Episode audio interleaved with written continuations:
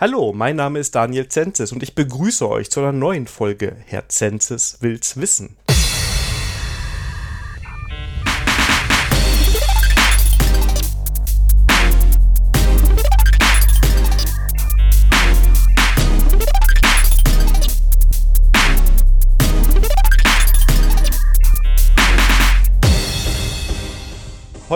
Mit der Melanie und es wird unglaublich lustig, das sage ich euch jetzt schon, denn ich habe jetzt schon im Vorgespräch richtig Spaß gehabt.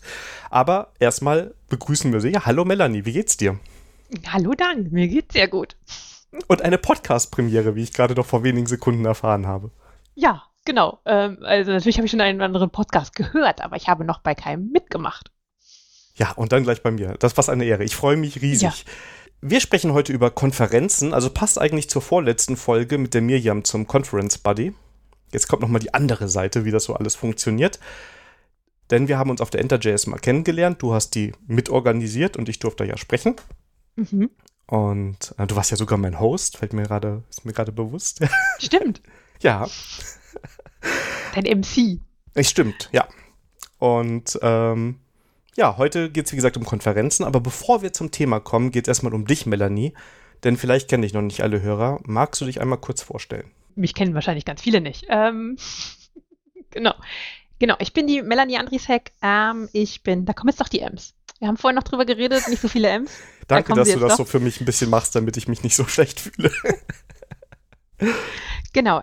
Ich bin ähm, IT-Buchlektorin und IT-Konferenzmanagerin beim D-Punkt Verlag bin eigentlich ausgebildete Technikjournalistin, bin Fantasy-Nerd und ja, jetzt hier gelandet. Was heißt denn Fantasy-Nerd? Ähm, ich lese unglaublich viel Fantasy-Bücher. Fast ich ausschließlich. Fast ausschließlich. Kannst du da irgendwas empfehlen? Ich brauche oh immer Gott. Bücher. das mu da musst du mir spezifische Reinigungen geben, sonst reden wir noch in drei Stunden. Okay, also dritte Folge. Wir haben eben schon gesagt, wir könnten nur zwei Folgen aufmachen. Machen wir dann nur über Fantasy. also ja, ich kann, ich kann Stunden über Fantasy-Bücher reden. Deswegen, wie gesagt, äh, wenn man von mir eine Buchempfehlung haben will, dann muss man da schon so ein bisschen einnorden, in welche Richtung es gehen soll. Weil, wie gesagt, sonst kann ich da sehr, sehr lange drüber erzählen. Ich frage dich vielleicht nachher nochmal. Ich habe nämlich wirklich eine Frage, weil ich gerade was suche. Aber ähm, ja, ähm, kann off ich gerne. Ja, off-topic, das machen wir jetzt nicht. Wenn ihr das auch hören wollt, schreibt einen Kommentar irgendwo, schreibt uns bei Twitter oder Mastodon, dann ähm, machen wir das. Fantasy-Buchtipps. Genau, könnte ein eigener Podcast sein. Schau mal, das ist doch. Aber da gibt es bestimmt 12. Ja, das heißt nichts. Ich habe dir das. Ach. Ja, äh, back to topic. Äh, du hast schon gesagt, du arbeitest für den D-Punkt Verlag. Da glaube ich, dass den zwei, drei Leute kennen. Ja, hoffentlich. Trotzdem den noch mal kurz sagen, was der ist und was der macht. Genau. Also der D-Punkt Verlag ist ähm, einer der größten IT-Buchverlage in Deutschland. Ähm, das heißt, wenn ihr so in einen Buchladen geht und da mal so in der IT-Abteilung guckt oder so, ne, in der EDV, wenn das doch so ein ganz alter Buchladen ist, ähm, was da für Bücher und so stehen, da stehen dann in der Regel da ganz viele D-Punkt-Bücher. Unter anderem machen wir auch noch so ein bisschen Fotobücher, also nicht nur ein bisschen, wir machen einiges an Fotobücher. Das heißt, der eine oder andere Hobbyfotograf, der das ein bisschen ernsthafter betreibt, also jetzt nicht nur so, ich knipse mal äh, fröhlich durch die Gegend, der ist dann vielleicht die Punkt auch schon mal über den Weg gelaufen. Genau. Und 25-jähriges war jetzt, glaube ich, irgendwann in der Pandemie. Wir konnten es deswegen nicht feiern, deswegen weiß ich jetzt das Jahr nicht mehr. Aber es gibt den Laden auch schon eine Weile. Und neben halt den ganzen Büchern macht ähm, der D-Punkt Verlag zusammen mit Heise auch noch IT-Konferenzen. Genau, das sind jetzt eine Rolle, ich denke. Und die iX und die CT hängen doch da auch mit zusammen, ne? Genau, die gehören zu Heise eben dazu. Und also der D-Punkt Verlag gehört auch zu Heise. Deswegen, wir sind quasi die Tochter und Heise ist die Mutter. Ah, okay. Alles eine große Familie. Ja, so ein bisschen. Jetzt hast du schon gesagt, du hast, ähm, du arbeitest als Lektorin. Ja. Und du hast äh, bist Technolo Techn Technologiejournalistin. Ähm, Technikjournalistin. Technik, das ist so schön. Ey, wenn, schade, das kann man so schlecht jetzt rausschneiden. Aber okay. ähm, wie bist du denn dann beim D-Punkt Verlag gelandet? Oder war das schon immer dein Ziel, Lektorin da zu werden ähm, und in dem Bereich zu arbeiten? Oder wie kommt man dahin? Ähm, ich hatte ja nie so einen richtig guten Karriereplan. Muss ich ganz ehrlich zugeben. Also ganz offiziell genau bin ich äh, äh, Diplom-Journalistin FH und habe eben Technikjournalismus studiert. Das ist ein ganz, ganz kleiner Studiengang an der ähm, FH in St. Augustin. wo man halt, wie gesagt, so ein bisschen den Journalismus macht und aber halt auch Technik den Leuten beibringt oder so ein bisschen die Grundkonzepte. Also ich habe irgendwie Vorlesungen mal gehabt in Informatik, in Maschinenbau, in Mathe und so Geschichten. Das musste ich mir alles mal angucken, ähm, wo es aber eigentlich hauptsächlich darum geht, dass man so ein bisschen versteht, wie Techies ticken. Oh weh. Weil die ticken ein bisschen anders. Habe ich ja noch nie bemerkt. Bestimmt noch nie.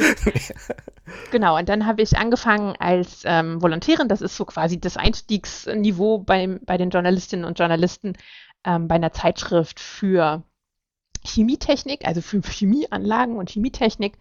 Ähm, bin dann im gleichen Verlag gewechselt zu einer Zeitschrift für Automatisierungstechnik. Also wirklich, wie man halt die großen Maschinen, die irgendwie Autos bauen oder irgendwas anderes, wie man die halt äh, so ausrüstet, dass da möglichst keine Menschen mehr dran stehen müssen. Ähm, und da war ich eine Weile lang und habe das gemacht. Deswegen ist das auch immer noch so ein kleines Herzensthema von mir, wenn jemand mit Maschinenbau um die Ecke kommt, ist immer noch so.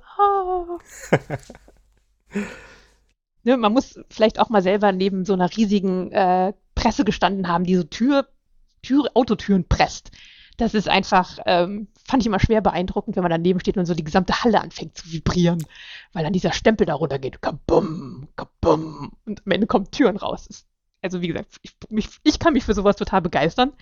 Ähm, und dann habe ich mir aber doch irgendwann nach ein paar Jahren gedacht, ah ja, das ist irgendwie nicht mehr ganz so spannend. Ich habe jetzt irgendwie schon alle ähm, Autotüranlagen gesehen. Ich jetzt muss mir was anderes angucken. Und ähm, dann bin ich zu einer IT-Zeitschrift gewechselt und habe dann gedacht, naja, dann mache ich, gucke ich mir jetzt halt mal diese Software-Ecke an. Und ähm, das fand ich total spannend und ich fand die ganzen IT-Jungs und Mädels total nett und total super und diesen ganzen Community-Gedanken, der da ja ganz oft mit dabei ist, fand ich ähm, sehr, sehr nett. Das ist so in der Maschinenbauindustrie halt nicht, das ist natürlich nur so dieser sehr klassischer Bereich, wo man, ne, das sind keine Mitbewerber, das sind Konkurrenten und so Geschichten. Ähm, und dann habe ich da aber auch dann gesagt, na, irgendwie ist das jetzt nicht ganz so meins hier und ähm, hatte mich eigentlich ursprünglich wirklich bei Heise beworben für einen Redakteursjob, ähm, den aber jemand anders mir quasi vor der Nase kurz weggeschnappt hat, weil ich ein bisschen spät dran war. Und dann hat Heise gesagt, hier, aber der D-Punkt Verlag sucht jemanden. Dürfen wir dich da mal weiterschicken? Habe ich mir gedacht, oh ja, warum ja, ne? nicht? und dann kam dieser D-Punkt Verlag um die Ecke und meinte, ja, also sie würden jemanden suchen, der halt gerne IT-Bücher machen wollen würde, aber auch IT-Konferenzen. Ähm, und das ist halt eine sehr, sehr seltene Mischung, weil äh, ganz klischeeig sind, sind Lektorinnen und Lektoren eher so introvertierte Menschen, die sich gerne ne, mit so einem 300 Seiten Manuskript irgendwo ver verbarrikadieren. Und Konferenzmenschen, die müssen halt mit anderen Menschen reden und so. Das widerspricht sich manchmal ein bisschen. Minimal. genau. Und äh, dann habe ich mir das mal überlegt und habe gedacht, naja, das finde ich eigentlich schon ganz cool, weil ich prinzipiell, hm, ich habe Journalismus studiert, ich schreibe sehr, sehr gerne und ich kann mich auch wunderbar erstmal drei Tage irgendwo vergraben und Sachen alleine machen. Aber das, ähm, irgendwann wurde mir das immer sehr schnell langweilig und ich habe mich dann immer auf so Außentermine und Konferenzen und Messen und so gefreut. So, uh, Menschen. Und da habe ich mir gedacht, ah ja, das ist ja dann eigentlich, könnte das ganz gut zu dir passen.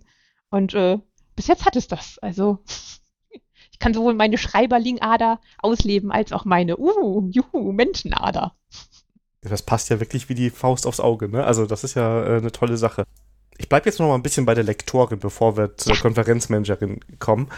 Ähm, ich stelle mir das irgendwie schwierig vor. Ähm, wenn ich auf einmal in einem Bereich, das sind ja auch Expertenbücher, also muss man ja bei D-Punkt Verlag sagen, es ist ja auch irgendwie nicht immer nur Einsteigerniveau, es sind ja auch mal fortgeschrittene Bücher und du musst das ja irgendwie betreuen. Wie kann ich mir das, kann ich mir das vorstellen? Ähm, beschäftigst du dich dann inhaltlich auch mit den Themen, was, wenn du da jetzt so ein, keine Ahnung, Angular irgendwas Buch hast, oder ähm, bist du eher so auf dieser Strukturebene und auf der Sprachebene unterwegs?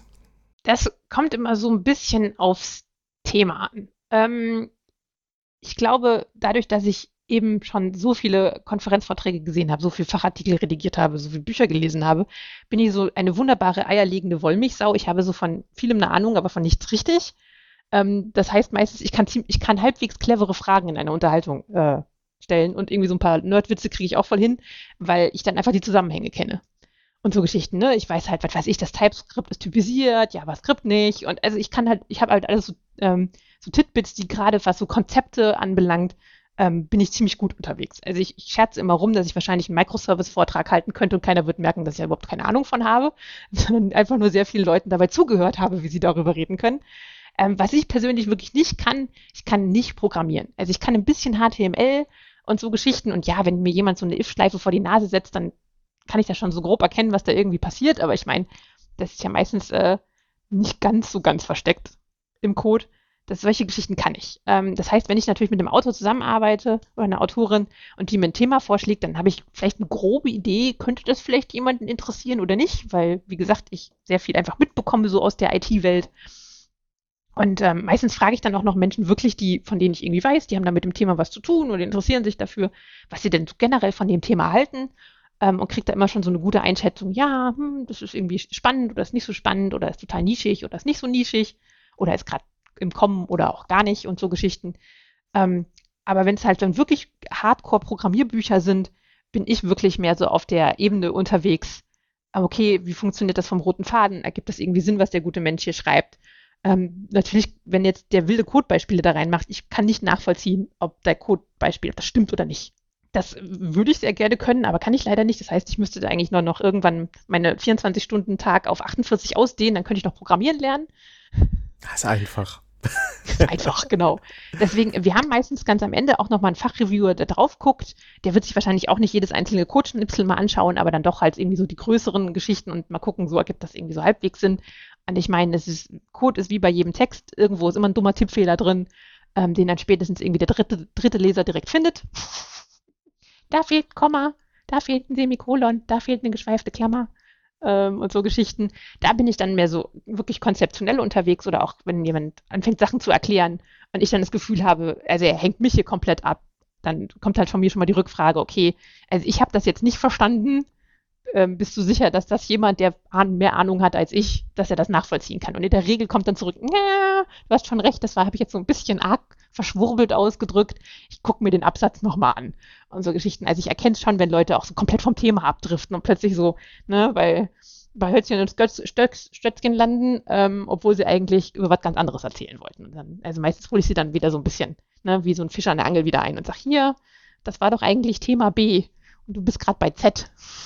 wie sind wir denn da gelandet?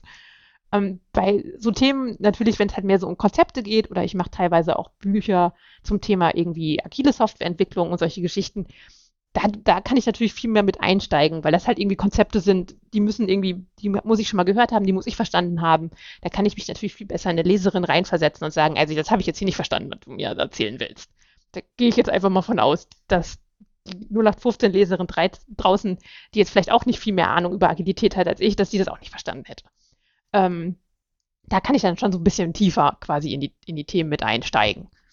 Aber ja, ich habe ein Buch zur funktionalen Programmierung in Java gemacht. Das, ähm, ich kann dir immer noch nicht wirklich gut erklären, ähm, was die Vor- und Nachteile von funktionaler Programmierung sind. Das ist, also erstens ist es schon wieder eine Weile her. Ähm, und zweitens war das halt wirklich so, uff, okay, das war harter Tobak. Das klingt auch nach hartem Tobak, ja, also. ähm, das heißt, also, es hatte ich, habe ich auch im Vorgespräch schon mal kurz angerissen, dass die Frage kommen wird. Es hat sich auch nicht so irgendwann mal gereizt, dass du sagst, oh, das muss ich jetzt auch mal programmieren, das sieht spannend aus oder das wollte ich auch schon mal machen oder bist du so an deine HTML-Kenntnisse gekommen? Ich glaube, du hast das ja vorhin schon mal angefragt, da habe ich mir überlegt, hast, ich habe bestimmt schon mal irgendwie so ein, zwei Programmiertutorials mal durchgemacht. Ich glaube, ich habe auf GitHub auch mal irgend so einen Static Site Generator Tutorial habe ich auch mal durchgeklickert. Ja, voll also viel. solche Sachen. Also was habe ich bestimmt mal ausprobiert. Wie gesagt, aber deswegen würde ich niemals behaupten, dass ich programmieren kann. Oder weil ich bei unseren, auf unseren Konferenzwebseiten kann ich halt irgendwie äh, Sachen aus- und einkommentieren und ich kann irgendwie eine Font ändern und so Geschichten, was man halt so, ne, oder eine Hintergrundfarbe, hm, hier lege ich mal den Colorcode hin und dann zack, ja. ist plötzlich alles anders. ähm, so Sachen kriege ich hin. Aber wenn du mir halt sagen würdest, Melanie macht das mal alleine, wäre ich halt komplett aufgeschmissen. Aber du kennst die Bücher, also du kannst schon mal sagen. Genau, ja. also ich wüsste, wo ich nachgucken kann. Ja, das ist doch alle das A, das A und O quasi. Mhm. Ähm, du machst die Themen agil und Web. Jetzt muss ich natürlich fragen, hast du da, bekommst du auch mit, wie so die Entwicklung in der, in der Branche ist, wo du sagen würdest, im agilen Bereich sind das jetzt die nächsten großen Themen oder im Web? Vergesst React. Äh, wir fangen jetzt wieder an mit keine Ahnung was und jQuery ist voll im Kommen. Ja, wie gesagt, ich habe immer so ein bisschen, sag ich mal, mein, mein Ohr so am, am Puls und ich rede da mit irgendwie, ich rede halt mit Sprecherinnen und Sprechern und ich rede mit irgendwie Teilnehmenden auf unseren Konferenzen und ne, was die, so bei denen so ähm, aufschlägt. Oder ich sehe es ja auch, keine Ahnung, ich denke mir irgendwie, ich mache einen Konferenzvortrag, wo ich mir denke, boah, das ist ein super cooles Thema und am Ende sitzen da 20 Leute drin und ich denke mir so, was ist los mit euch? Voll das coole Thema. Ähm, und ne, deswegen immer so Trends sind immer drin. Was man bei Webthemen ist zum Beispiel, was ich total spannend finde, dass ja mittlerweile bei diesen Web-Frameworks immer von dieser Dreifaltigkeit geredet wird, eine Angular React View. Und View erscheint in Deutschland quasi nicht. Also, das ist so, ja, irgendwie, ne, wenn man dann so irgendwie auf Twitter liest oder irgendwelche Medium-Artikel oder keine Ahnung, alles uh, View, voll gut und so. Und die Deutschen alle so, äh.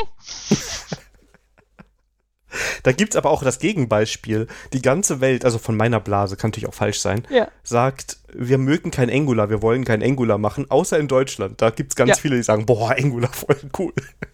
Das stimmt aber doch. Das, ähm, das ist, war lust, ganz, letztens ganz lustig. Hatte ich auch einen Angular-Vortrag und habe den irgendwie so auf Twitter ange, angeteasert und dann haben Leute sich auf Französisch drunter unterhalten. Wie auch immer das zustande gekommen ist. Weil es war ein deutscher Tweet, aber sie haben sich auf Französisch drunter unterhalten. Und ich so, okay, was reden die denn da? Und dann habe ich das mal so in Google Translate reingehauen, weil ich spreche natürlich auch kein Französisch. Ähm, und dann hatten die sich wirklich drüber unterhalten, dass halt irgendwie Angular in Deutschland so bekannt wäre. Woran das denn liegen könnte. Weil alle andere, die restliche Welt wird ja irgendwie mehr React machen. Ja. Aber am Ende waren sie sich dann doch einig, dass Angular doch auch schon noch weltweit irgendwie benutzt wird. Aber es war sehr schön, dass es genau diese Diskussion war auf Französisch über die komischen Deutschen, die da plötzlich immer noch Angular machen. Fand ich super. Ja. Ja, ich sehe das immer beim State of JS. Das ist ja, ich, kennst du wahrscheinlich, das ist ja dieser mhm. jährlich erscheinende Bericht, wo du so siehst, wer ja. mit welcher Technologie mehr arbeiten würde. Und Deutschland ist so voll das Angular-Land. Und jedes Jahr aufs Neue frage ich mich, warum. Ich, ich, meine Theorie ist, es liegt ein bisschen an den vielen Versicherungen, die wir haben. Ja.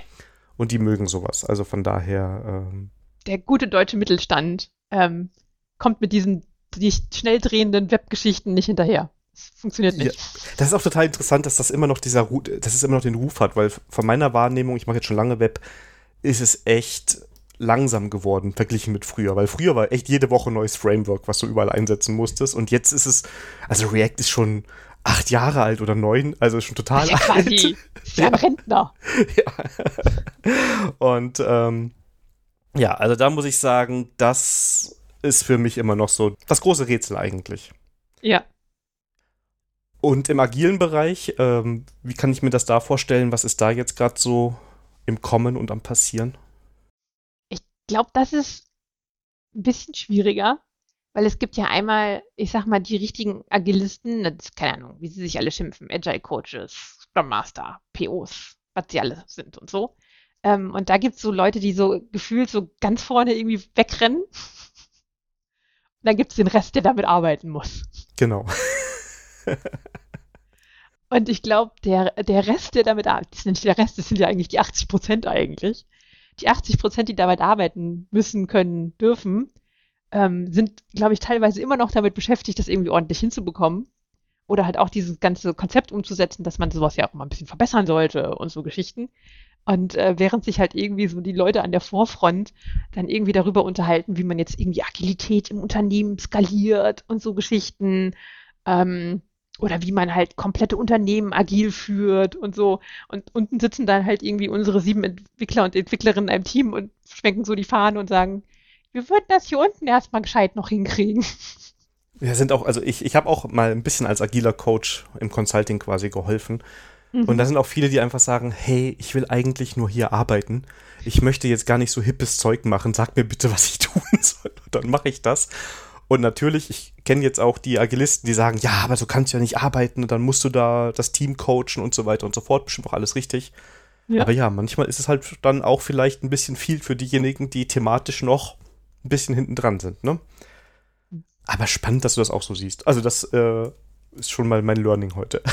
Also es ist halt immer ganz interessant, weil ich mache, ähm, wie gesagt, ich betreue agile Bücher oder Bücher zum Thema Agilität ähm, und auch teilweise Konferenzen zum Thema. Und dann bin natürlich auf unseren ganz normalen IT-Konferenzen unterwegs, also wo einfach die Softwareentwickler rumrennen. Und wenn man sich mit diesen unterschiedlichen Gruppen, weil es sind einfach unterschiedliche Gruppen unterhält, kriegt man halt ganz unterschiedliche Antworten auf das Thema. Ähm, wie funktioniert bei euch so, denn so Agilität? Und was sind denn so gerade bei euch so Themen?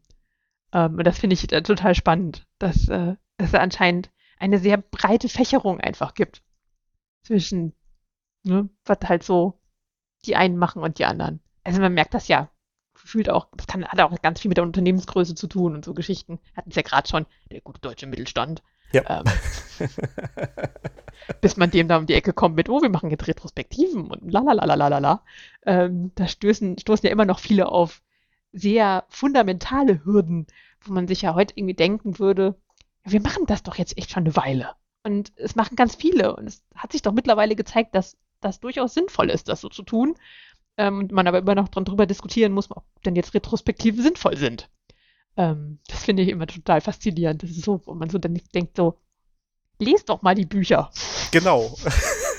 Am besten vom D-Punkt-Verlag. genau, natürlich. Und ähm, das ist auch witzigerweise ganz oft, was ich Feedback bekomme, wenn ich irgendwie auf Konferenzen unterwegs bin und manchmal betreue ich da auch so Buchstände von uns und dann redet man halt auch so mit Teilnehmenden, wenn die mal so ein Buch in die Hand nehmen. Und was ich so oft höre, ist halt das Kommentar, das Buch müsste ich eigentlich meinem Chef mitbringen. Also gerade bei den agilen Büchern ähm, ist das eines der Lieblingskommentare. Müsste ich mal meinem Chef mitbringen. Und der liest das aber eh nicht. Ja. Und dann denke ich immer so, hm, schon schade irgendwie, wenn es quasi irgendwie nicht da ankommt, wo es äh, wo es anscheinend am dringendsten gebraucht wurde, würde. Es ist aber auch, glaube ich, manchmal so, und jetzt sind wir so voll vom Thema abgebogen, aber ja. ähm, dass die Firmen einfach Agilität auch einführen, um es einzuführen und nicht, weil sie sich irgend äh, verstehen, was sie da machen, sondern die haben ja. irgendwie gehört, ja, wir müssen jetzt Scrum oder Kanban machen und ähm, hier ist die Anleitung, wie man das macht. Äh, das ist ja auch das Buch habt ihr ähm, über die Flight Levels, ne? wo es mhm. ja auch thematisch genau darum geht, dass man sagt, okay, wie wird denn ein komplettes Unternehmen überhaupt agil? Was heißt das eigentlich? Warum werde ich das eigentlich? Und ich glaube, dass das vielen halt noch nicht so bewusst ist. Und wenn das natürlich so von, von der Entwicklerseite an bis nach oben keiner versteht, dann wird es auch nie richtig gemacht, nehme ich an. Ja, das, also ich glaube, dieses Agilität verstehen, das ist jetzt durchaus auch ein Thema, was ich sehe, das wieder mehr aufgegriffen wird, dass man halt nicht, ich sag mal, dieses agile Theater macht, sondern wirklich versteht, warum man das macht. Wie gesagt, ich stand halt als da schon bei Leuten und dann unterhält man sich so, ja, machst du denn agile Softwareentwicklung? Ja, ja, ja, machen wir. Ich so, hm, ja, cool, okay. Ähm, ah, jede, nur, hast du denn schon mal was von den agilen Grundwerten gehört, von den Prinzipien? Nö. ja. Und dann gucke ich die Leute immer so leicht skeptisch an. Weiß nicht, Mut, Transparenz, Kommunikation nö, sagt mir nichts. Und ich so, hm. Dann seid ihr aber viel, wahrscheinlich macht ihr was anderes, ja. Genau, dann wird das schwierig mit der Agilität, wenn man halt nicht versteht, warum man das denn tun sollte. Oder, also das dann, deswegen ist es immer, es ist spannend. Aber es gibt ja auch immer noch Leute, die keinen Code testen. Also deswegen, es gibt immer so ein paar Menschen, ja. wo man sich denkt, so, wo hast du die letzten 20 Jahre gemacht, was gemacht? Also wenn ich das weiß, und ich mache noch nicht so lange IT, solltest du das doch auch wissen. Das stimmt und eigentlich ist es auch ein bisschen traurig. Also nichts, nichts gegen dich, aber ich habe mir gerade gedacht, eigentlich, wenn, weißt du, du bist ja jetzt ein bisschen technisch ferner und sagst, Leute, ihr müsst Code testen.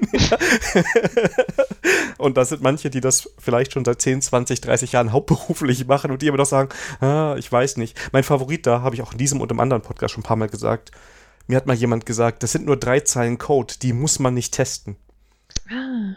Und dann habe ich gedacht, oh, ich kann meinen ganzen Code umschreiben. Wenn ich immer nur drei Codezeilen habe, dann kann ich mir Aber wenn das gerade die drei Zeilen sind, die halt echt wichtig sind, dann äh, hm. Ja, und man kann auch mit, mit nur einem Wort oder so, also man, man braucht ja nicht drei Zeilen Code, um da Fehler reinzubauen. Das ist schon ganz einfach, aber ja. Wo sind wir denn da abgebogen? du hast über Trends geredet und dann ja. habe ich so angefangen, mal wild zu assoziieren. Ja.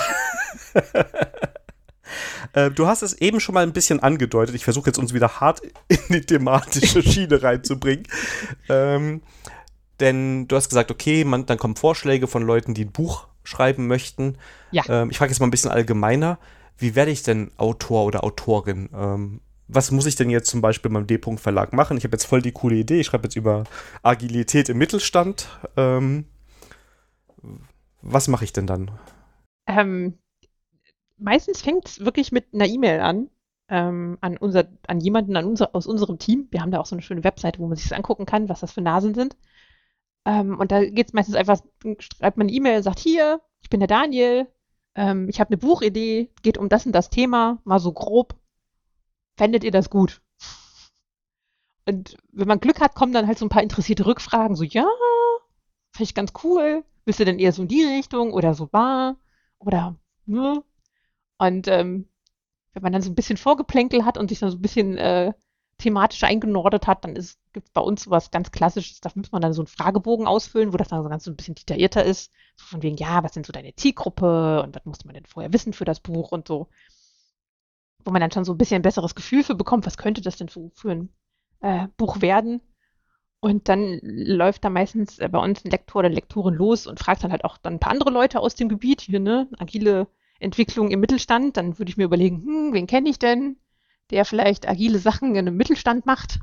Dann würde ich den vielleicht, würde ich mal loslaufen und dem das dann auch so zeigen, diesen Fragebogen und sagen, hier, ich habe da dieses Buchprojekt bekommen.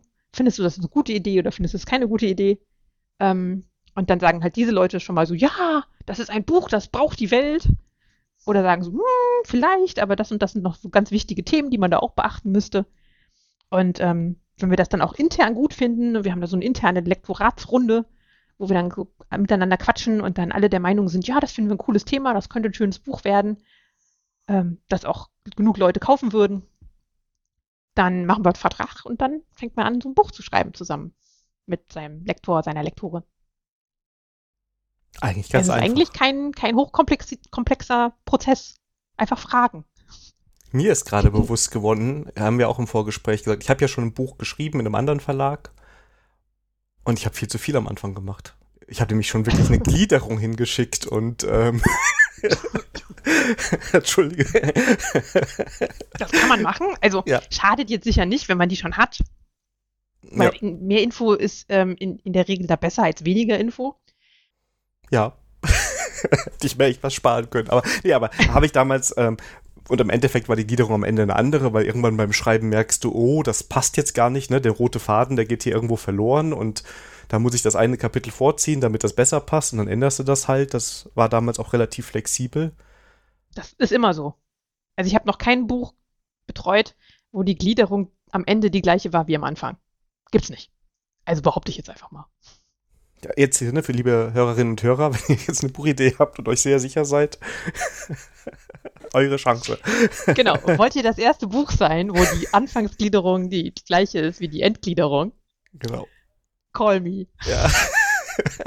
Oder wenn ihr sonst eine gute Idee habt, weil das fand ich jetzt eigentlich mal ganz anders. Es ist nicht irgendwie, also du musst nicht Speaker oder Speakerin sein mit 500 Konferenzen im Hintergrund. Du kannst also, wenn du ein gutes Thema hast und das gut formulieren kannst und da ist ein, ich sag mal, eine Nachfrage oder ihr seht eine Nachfrage, dann kann auch jemand, ich sag mal in Anführungszeichen, Unbekanntes ähm, Autor Ja, werden oder Autorin. Total. Also in der Regel kriegt man ja schon so ein bisschen ein Feeling für einen Menschen, wenn er erstmal so eine Hallo-E-Mail schreibt. Ähm, ist die denn irgendwie halbwegs gerade ausformuliert? Und dann auch, wenn man halt dann so über diesen Fragebogen redet, ist da, da ist dann auch schon eine Gliederung drin, aber dann auch so eine kleine Kurzzusammenfassung und so Geschichten. Da kriegt man in der Regel schon ein ganz gutes Gefühl dafür, ob der Mensch irgendwie einen geraden Satz formulieren kann. Und das ist eigentlich das Wichtigste. Und wenn ich halt, natürlich irgendwie hilft, wenn derjenige sagt, ich mache halt irgendwie Buch, ne, Agilität im Mittelstand, dann würde es helfen, wenn er sagt, ich mache das hier schon zehn Jahre und habe schon mit 30.000 verschiedenen Mittelständlern gearbeitet und das sind hier meine Erfahrungen. Das ist natürlich dann schon irgendwie wichtig, dass man das, äh, der Mensch dann das irgendwie zumindest mit seinem Lebenslauf ein bisschen beweisen kann. Aber bei ganz vielen Sachen, wenn ich jetzt halt ein Buch haben will zu dem neuen, fancy, neuen Web-Framework, das es erst seit vorgestern gefühlt gibt, da hilft mir jetzt auch niemand, der schon seit 20 Jahren React macht. Ja. Dann äh, muss der sich ja genauso in dieses Thema gerade frisch reingelesen haben oder rein, reinprogrammiert haben, wie jemand, der vielleicht gerade mal drei Jahre irgendwie Webentwicklung macht oder so. Ähm, wie gesagt, ich krieg, man kriegt dann relativ schnell eigentlich einen Eindruck von den Menschen, okay, haben die Ahnung, haben sie nicht Ahnung. Und ich glaube, es hat sich bei mir noch nie jemand getraut, anzufragen, der keine Ahnung hatte. Ich glaube, da ist das Imposter-Syndrom, ähm, ge- geht mir da entgegen. Ja, also ich, ich wurde damals auch bequatscht, wirklich das zu machen. Also das war ähm, ein ganz schöner Schritt. Äh, Ich hätte auch niemals, mit, ich habe gedacht, die An- die E-Mail, die ich damals geschickt habe, die wird gar nicht beantwortet. Äh, Aber wurde sie und dann kam ein Buch bei raus. Das es nicht Ja. mehr gibt, was ich auch nicht mehr empfehlen würde, weil es schrecklich outdated ist. Aber Hast ein Buch geschrieben? Kannst dich Buchautor schimpfen? ja, das reicht, ne? Also Autor. Mhm. Ja, super. Ja. Nur für die Visite. Kann in die Kurzbiografie rein. Ja. Check. So, wir wollten eigentlich heute über was anderes noch sprechen, aber denn du hast ja noch eine zweite Stelle, du bist äh, eine zweite Aufgabe beim D-Punkt Verlag, du bist Konferenzmanagerin. Da haben wir jetzt schon gehört, das liegt daran, dass du halt einfach gern mit Menschen zu tun hast und damit quasi mhm. so diese perfekte Symbiose für, für genau diese Stellenbeschreibung hast. Ähm, genau, kommen wir mal auf Konferenzen. Und ich frage mal ganz blöd, und das deckt wahrscheinlich schon das meiste ab, wenn ich jetzt so eine Konferenz habe und ihr habt, ihr macht hier so ein paar, ja, so ein paar sind da ja im Jahr. Mhm. ähm, wie kommt so eine Konferenz zustande? Wenn wir jetzt, wir können mal zum Beispiel über die Enter.js sprechen. Ich weiß nicht, ob das so eine exemplarische Konferenz ist, ob die immer gleich ablaufen oder ob es da Unterschiede gibt. Wie geht das los? Äh, wie kann ich mir so das so vorstellen, was du da auch als Konferenzmanagerin machst? Also manchmal entstehen Konferenzen ganz ähnlich wie Bücher entstehen. Das heißt, da kommt dann jemand auf uns zu und sagt, hier, das ist das neue heiße Ding. Wollen wir da nicht zusammen eine Konferenz machen? Und ähm, dann ist das das Gleiche. Wir gucken uns das an und denken uns, hm, oh, könnte funktionieren. Ähm, manchmal denken wir uns auch selber Sachen aus und denken, das ist eigentlich ein Thema, das müssten wir jetzt mal aufgreifen. Ähm, die Welle wollen wir jetzt reiten. Den Hype-Cycle möchten wir mitnehmen. Ähm, und deswegen kommen auch manchmal so neue Konferenzen dazu. Manche haben wir schon ein bisschen länger. InterJS hatten wir dieses Jahr ähm, zehnjähriges, also zum zehnten Mal. Das heißt, die gibt schon eine Weile. Ja. Ähm, und ja, wie, wie läuft dann so eine Konferenz ab? Ja. Braucht das so eine Webseite?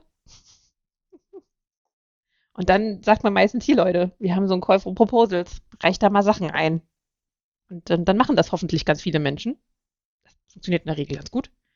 Ähm, und dann setzt man sich mit einem Beirat zusammen. Das sind meistens auch Leute, die wir uns irgendwo aussuchen, weil die bei uns ein Buch geschrieben haben, weil die schon mal woanders Sprecher waren, weil die von uns irgendwen empfohlen wurden. Und dann suchen wir uns da halt so ein paar Expertinnen und Experten zusammen. Mit denen setzen wir uns dann hin und gucken uns halt all diese Anreichungen an und sagen, das finden wir gut und das finden wir spannend und ach nee, das hatten wir letztes Jahr schon. Und am Ende kommt dann meistens ähm, ähm, ein unerwartet gutes, rundes Programm raus. Das ist ja so, so ein bisschen, wie man sagt, dass Meetings sind, sind ja immer so lang, wie man das, die Meetingzeit eingegeben hat.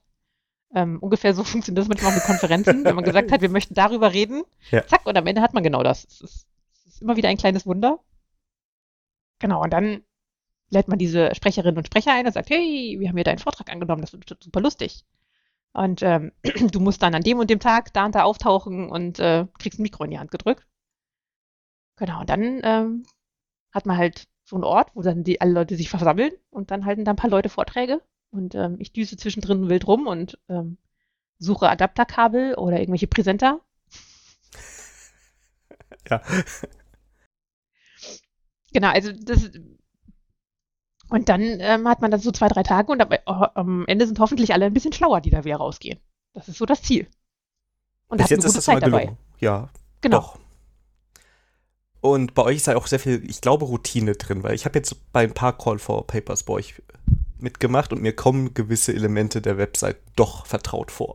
Ja, also ne, Standardisierung hilft, ähm, gerade bei sowas und ne, prinzipiell ja, jede Konferenz ist im Kern irgendwie ähnlich, wie ich gerade beschrieben habe. Man hat den Call for Papers, dann reichen Leute da irgendwie Vorträge und Workshops ein, setzt man sich zusammen und so Geschichten. Das ist bei all unseren Konferenzen ähnlich.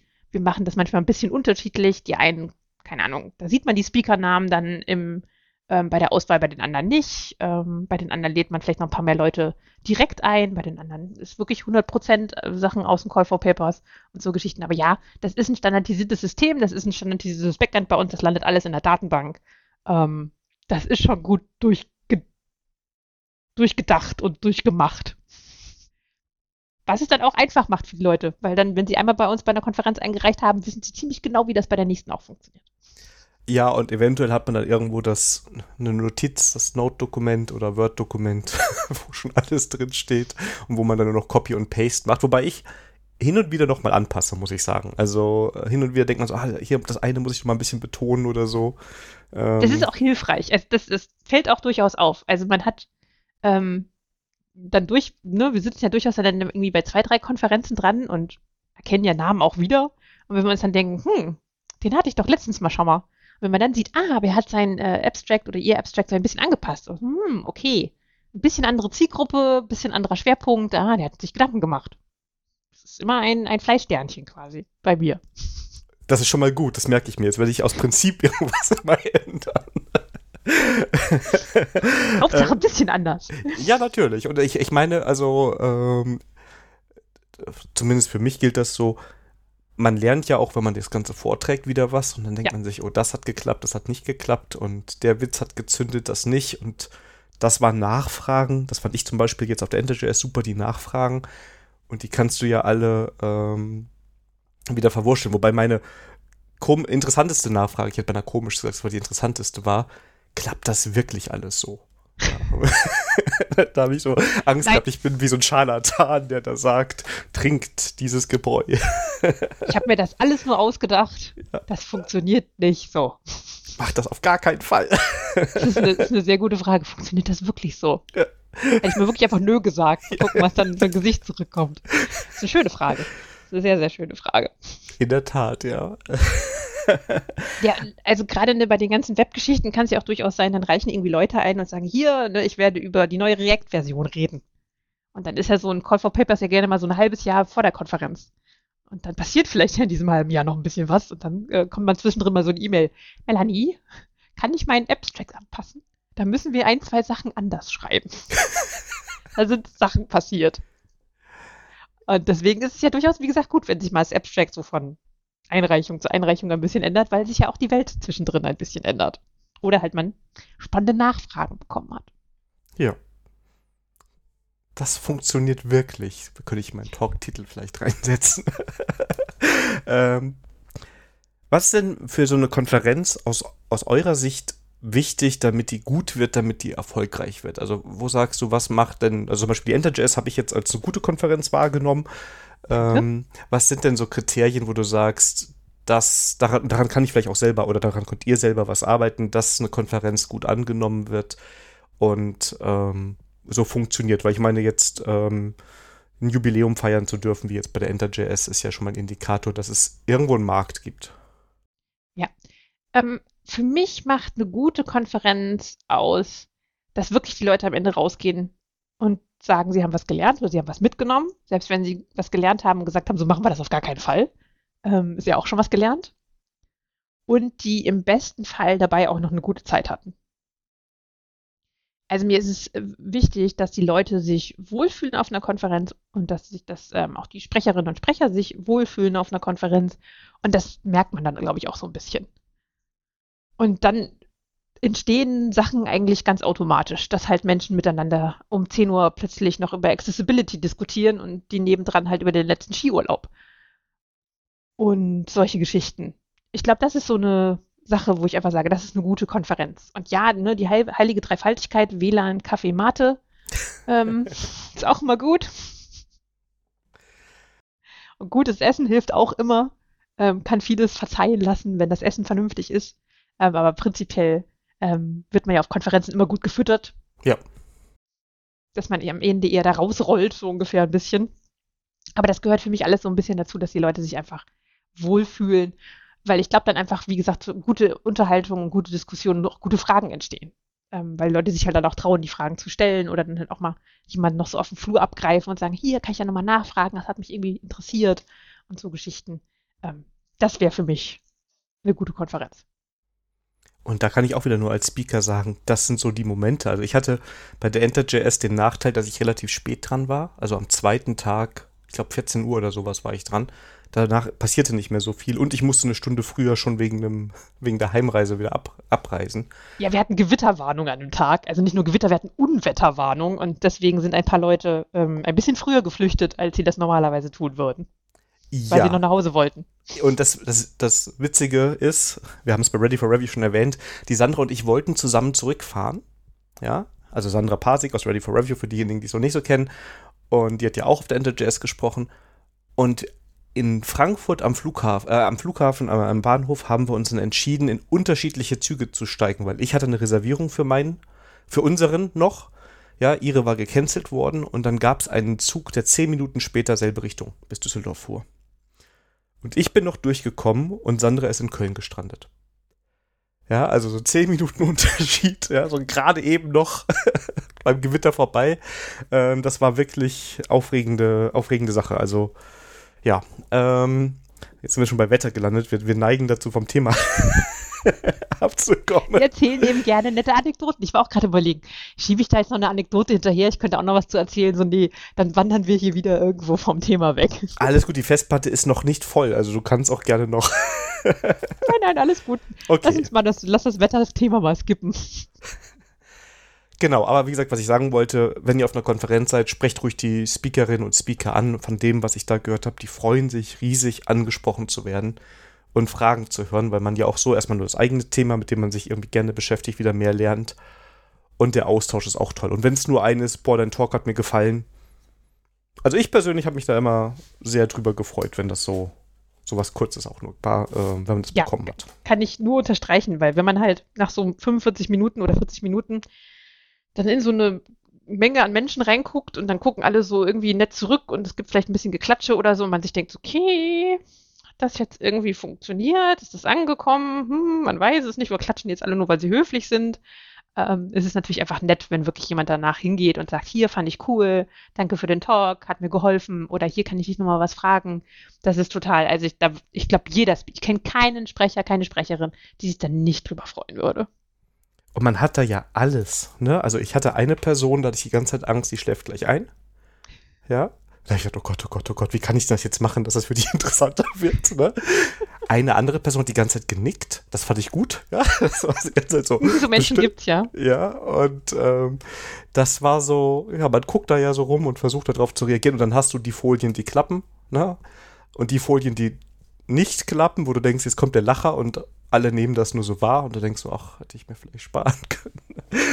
also es ist ein spannendes Erlebnis auf jeden Fall. Und ja, ähm, für Speakerinnen und für ähm, Teilnehmer. Und ich kann mir auch vorstellen, dass bei so Konferenzen, äh, wo die Teilnehmer sich wohlfühlen, auch viel mehr Speaker abfallen, die dann später einreichen, weil sie sagen, oh, die Konferenz war cool, hier möchte ich auch mal sprechen, oder?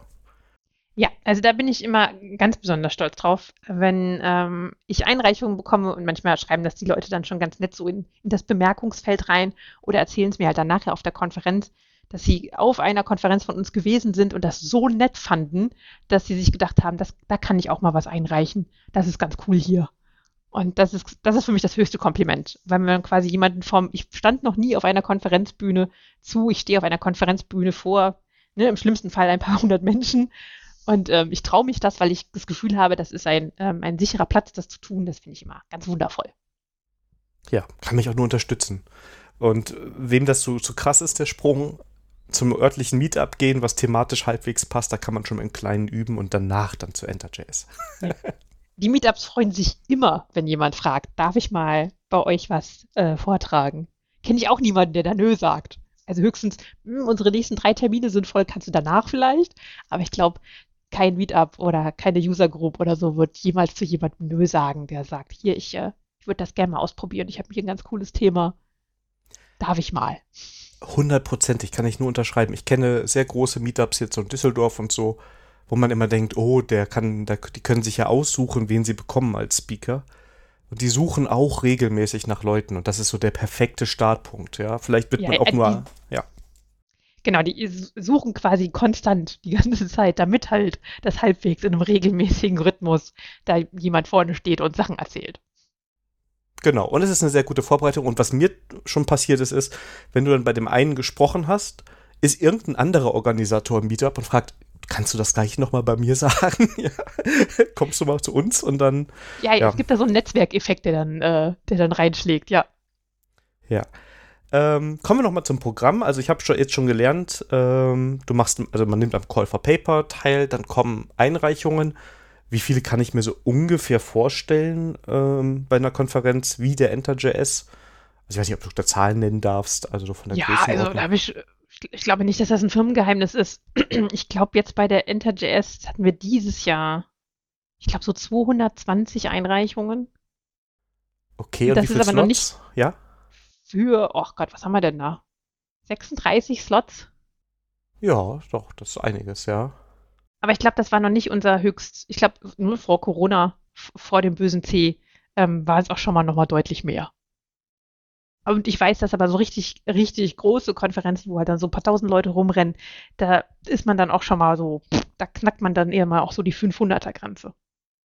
Manchmal sind es aber auch nur Konferenzen, da sind es auch nur so 100. Also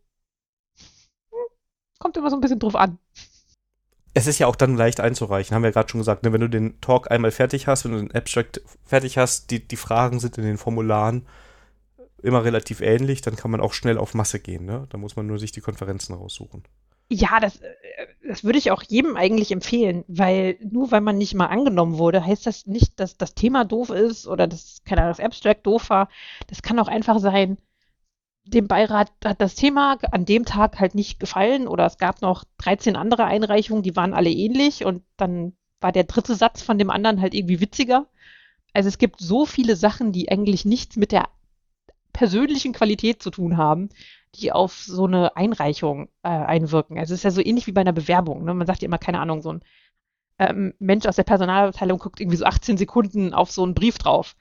Und äh, manchmal habe ich das Gefühl, das ist bei so einem CFP ganz ähnlich. So, wenn mich das halt nicht in den ersten drei Sätzen gekascht hat, dann, und ich habe halt noch 200, die ich lesen muss, dann ist das halt mal raus. Und das nächste Mal klappt es aber, weil mich dann doch der dritte Satz casht. Also ist auch, ist auch ein bisschen Glück dabei. Also nicht nur ein bisschen, schon auch Glück dabei. Ja, und es hängt ja auch ein bisschen davon ab, ihr habt doch quasi so thematische Slots. Ne? Also zum Beispiel, äh, ich habe ja über PNPM gesprochen und parallel haben ja auch zwei andere Talks stattgefunden, die in diesem, ich sag jetzt mal vereinfacht, Bildmanagement-Bereich ähm, stattgefunden haben. Das heißt, es kann auch sein, wenn ich da jetzt einfach den fünften Talk eingereicht habe für einen Themenbereich, den ihr abdecken wollt, aber ja. es waren halt drei interessanter, warum auch immer, dann habe ich vielleicht trotzdem immer noch einen tollen Talk, aber der passt nicht in die Konferenz mehr rein, oder? Genau. Also, wie gesagt, das, da hat man halt null Einfluss drauf. Manchmal hat man halt quasi so ähm, den goldenen Slot, weil man irgendwie der Einzige ist, der sich irgendwie über ein Thema äh, hergemacht hat. Und manchmal ist man halt leider einer von mehreren, was ja nicht heißt, dass das Thema nicht gut ist, weil anscheinend fanden ja mehrere Menschen dieses Thema gut, dass sie auch einen Vortrag eingereicht haben. Ähm, aber dann hat man es halt einfach nicht ganz äh, über die Hürde geschafft. Deswegen gerne bei mehreren Konferenzen einreichen. Genau, Oder weiter. Einfach ein, zwei Talks einreichen. Das ist in der Regel auch nicht verboten. Man sagt, ich kann darüber reden, aber ich kann auch darüber reden. Und äh, manchmal kommt dann sogar eine Rückfrage und so, ja, aber könntest du darüber auch reden? Weil das hat ja irgendwie was mit den anderen beiden Themen zu tun. Und dann, puff, wird man plötzlich quasi zu einem Thema eingeladen. Das kann auch durchaus passieren. Genau, oder was auch passieren kann, ich meine, so ist ja zum Beispiel die Sandra reingekommen, äh, dass ihr sagt, ja, das ist super interessant, aber wir haben gerade noch mehr, die da interessanter sind, aber wärst du im Zweifel bereit, wenn wir dich in einem Monat nochmal anschreiben, ob du noch Platz hast? Weil ab und zu springt ja auch noch mal eine ab. Also man kann es auch quasi so auf dem zweiten Weg schaffen. Genau, also das machen wir generell immer, weil es gibt immer Leute, die abspringen, es gibt immer Leute, die krank werden, es gibt immer, ne, das Leben passiert. Ähm, und deswegen haben wir eigentlich immer so eine Nachrücker-Feuerwehrliste. Und ähm, da fragen wir dann die Leute ganz nett so, wie kurzfristig könntest du denn? Und natürlich ist es ein bisschen hilfreich, umso kurzfristiger man kann, ähm, weil natürlich in der Regel Leute auch gerne sehr, sehr kurzfristig absagen, am Wochenende vorher oder so Geschichten, wenn dann, keine Ahnung, das Kind krank ist oder man plötzlich äh, eine Wurzelbehandlung haben muss oder so Geschichten, was halt so passieren kann. Ja, und dann ist es natürlich total hilfreich, wenn man sagt, ja, ich wohne eh um die Ecke, gib mir Bescheid, ich komme vorbei. Ähm, aber auch prinzipiell, wenn man sagt, ah ja, so zwei, drei Wochen vorher wäre schon cool, kann man halt auch Glück haben, dass dann halt jemand sagt, oh, hier, Leben ist dazwischen gekommen ich kann leider nicht kommen. Und dann fangen wir an rumzufragen. Hier, du hattest doch gesagt, du würdest vielleicht vorbeikommen. Magst du nicht. Genau. Ähm, mit den Themen-Slots nenne ich es jetzt mal, die ihr so habt, ähm, die legt ihr auch quasi fest, indem ihr den Rück, die, die, Rückmeldung aus der Community bekommt. Das heißt, ihr sprecht mit zum Beispiel dem Programmbeirat und überlegt, was sind so die großen Themenblöcke, die man haben will, oder wie kann ich mir das vorstellen? Genau, also wir sammeln ja auch immer von den Teilnehmenden Feedback ein und fragen auch immer so ein bisschen so, ja, welche Themen haben euch denn gefehlt oder ne, wo hätten wir vielleicht mehr noch mal zu machen sollen. Das heißt, das gucken wir uns natürlich so ein bisschen an, so was haben denn die Leute so gesagt. Und ja, der Beirat, das sind dann in der Regel Leute, die halt irgendwie als Consultant unterwegs sind und dann halt auch dementsprechend mit vielen verschiedenen Menschen, Firmen und Branchen zu tun haben, die dann auch einen ganz guten Überblick haben, was denn so draußen in der wahren Welt denn vielleicht gebraucht wird ähm, wie gesagt, dass halt View in Deutschland so ein bisschen äh ist. Ähm, hatten wir ja heute schon mal. Und äh, während dann vielleicht halt ähm, die Kollegen von Heise und ich da sitzen, aber wir lesen überall über View und die dann sind so, hm, interessiert trotzdem niemanden. Äh, die machen dann meistens so einen Reality-Check so ein bisschen, während wir halt so, uh, da ist ein Hype-Train, äh, manchmal unterwegs sind. Und ja, Konferenzen müssen auch manchmal so den Hype-Train ein bisschen mitnehmen. Das macht sie auch irgendwie interessant, dass man halt so ein bisschen nach vorne schaut oder auch äh, auf das schaut, was jetzt halt vielleicht noch nicht jeder macht. Aber das darf man natürlich auch nicht komplett übertreiben, äh, weil dann jeder irgendwie drin sitzt und sich so denkt, so, ja, was hat das jetzt mit mir zu tun? Aber ja, das ist ähm, immer dann so ein, ich sag mal, das ist dann so ein organisches Gebilde, das sich dann halt in der Diskussion, in der Beiratssitzung, also wir sitzen dann wirklich mittlerweile sitzen wir nicht unbedingt mehr an einem Tisch, sondern wir sitzen alle in einem Videocall und unterhalten uns da einen ganzen Tag über diese Einreichung. Und dann unterhalten sich halt auch die Beiräte und Beirätinnen untereinander miteinander, weil die ja aus unterschiedlichen Ecken kommen oder aus unterschiedlichen Bereichen und dann so, ja, wie ist denn das bei dir? Und hm, bei mir ist es eher so. Und ich habe jetzt die Erfahrung gemacht im letzten Jahr das und so. Oder ich habe diesen sehr coolen Talk gesehen. Ist dir das auch schon mal aufgefallen, wo? Und ähm, dann kriegt man so ein bisschen so das Gefühl, okay, das könnte ein Thema sein. Das machen wir dies Jahr vielleicht ein bisschen größer, weil da passiert gerade irgendwie viel oder da ist der Informationsbedarf gerade besonders hoch. Und für, für den Call for Papers nochmal, beinahe hätte ich eine Frage nämlich übersehen hier. Hast du sonst noch Tipps, was man machen soll? Also sollte ich irgendein Filmzitat mit dem Titel nehmen? Habe ich nämlich gehört, soll man nicht. Ähm oder äh, wo du sagst, das machen viele und das ist eher von Nachteil oder das sind Sachen, also hast du so ein paar aus der Beobachtung, weil du siehst ja offensichtlich sehr viele Abstracts, ähm, wo du sagst, das ist so eine Richtung, die hilft mir, meinen Abstract vielleicht eher reinzubekommen? Also ich würde mir auf jeden Fall, bevor ich einreiche, anschauen, wie war denn die Konferenz so bisher? Also auf den meisten Webseiten findet man ja noch so das Programm vom letzten Jahr oder so Geschichten. Oder man findet auch irgendwelche Videos, die aufgenommen wurden. Da kriegt man dann, glaube ich, auch mal relativ gut hin, was das so ein Vibe hat. Ähm, ich würde sagen, zum Beispiel bei einer Enter.js kommst du mit einem Filmzitat im Titel relativ gut durch ähm, weil wir halt auch so ein bisschen eine lockere Konferenz nicht nur sein möchten, sondern auch prinzipiell, glaube ich, auch sind. Ähm, und wie gesagt, da kann man mit solchen lustigen Popkultur-Referenzen, ähm, kann man dann durchaus auch ein bisschen Aufmerksamkeit erregen und sieht ja auch ähm, in so einem Programm immer ganz lustig aus. Wenn man jetzt bei der einen oder anderen Konferenz unterwegs ist, wo vielleicht ein bisschen konservativeres Publikum unterwegs ist, da würde ich dann vielleicht mit dem Star Wars-Zitat jetzt nicht so um die Ecke kommen. Obwohl auch das mittlerweile besser geworden ist, glaube ich. Aber ich würde auf jeden Fall immer so ein bisschen gucken, was ist denn so meine Zielgruppe? Wie alt ist vielleicht meine Zielgruppe auch? Ich habe nämlich jetzt auch schon gehört, dass Star Wars-Zitate gar nicht mehr so gut ankommen, weil die ganzen Leute die ganzen alten Filme nicht mehr gesehen haben. Ähm ähm, deswegen muss man da so ein bisschen gucken. Ähm, so Geschichten. Also ich würde mir immer ein bisschen, wie gesagt, die Zielgruppe angucken und dann vielleicht, ne, ich meine, so ein, so ein äh, Titel von einem Talk, den kann man ja auch gerne mal ändern. Und dann vielleicht ein bisschen da auch mal variieren. Was prinzipiell bei mir immer auch so, ich sag mal, Fleißsternchen gibt, ist, wenn man einfach sich, das ist ein Formular, meistens, das man ausfüllen muss. Und ich fände es total schön, wenn alle Leute dieses Formular vernünftig ausfüllen würden. Äh, das heißt, was, was ist denn so der Klassiker, was Leute nicht ausfüllen? Ja, so ein Klassiker ist, wir haben da halt so ein Feld, das heißt Kurzbiografie. Das ist in der Regel, soll man da zwei, drei Sätze so über sich reinschreiben, keine Ahnung, ne?